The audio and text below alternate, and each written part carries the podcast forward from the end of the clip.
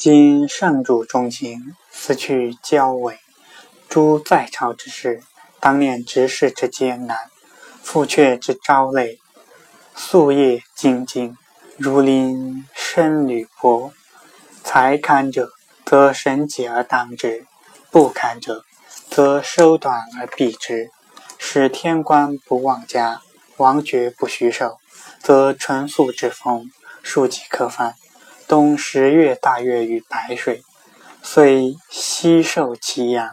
十二年春，凉州刺史宇文仲和拒州反，瓜州名张宝害刺史，陈庆，以州应仲和。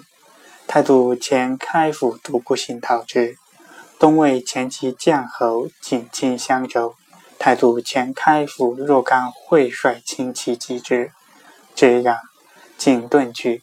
夏五月。独孤信平凉州，秦仲和迁其民六千余家于长安。瓜州都督令狐言起义诛张宝，瓜州平。七月，太祖大会诸军于咸阳。九月，齐神武为玉璧，大都督韦孝宽力战拒守，齐神武攻为六旬不能下，其士卒死者十二三。会其神武有疾，稍饮而退。十三年春正月，如如口高平，至于方城。十月，其神武薨，其子承嗣，是为文祥帝。与其河南大兴台侯景有隙，景不自安。遣使请举河南六州来赴。其文襄前期将韩轨、库狄干等围景于颍州。三月，太祖遣开府李泌率军援之，癸等遁去。今请留收集河南，遂袭镇豫州。于是遣开府王思正据颍川，必引军还。冬七月，侯景密图复梁，太祖知其谋，悉追前后所配景将士，请据。遂叛。冬，太祖封魏帝西狩于祁阳。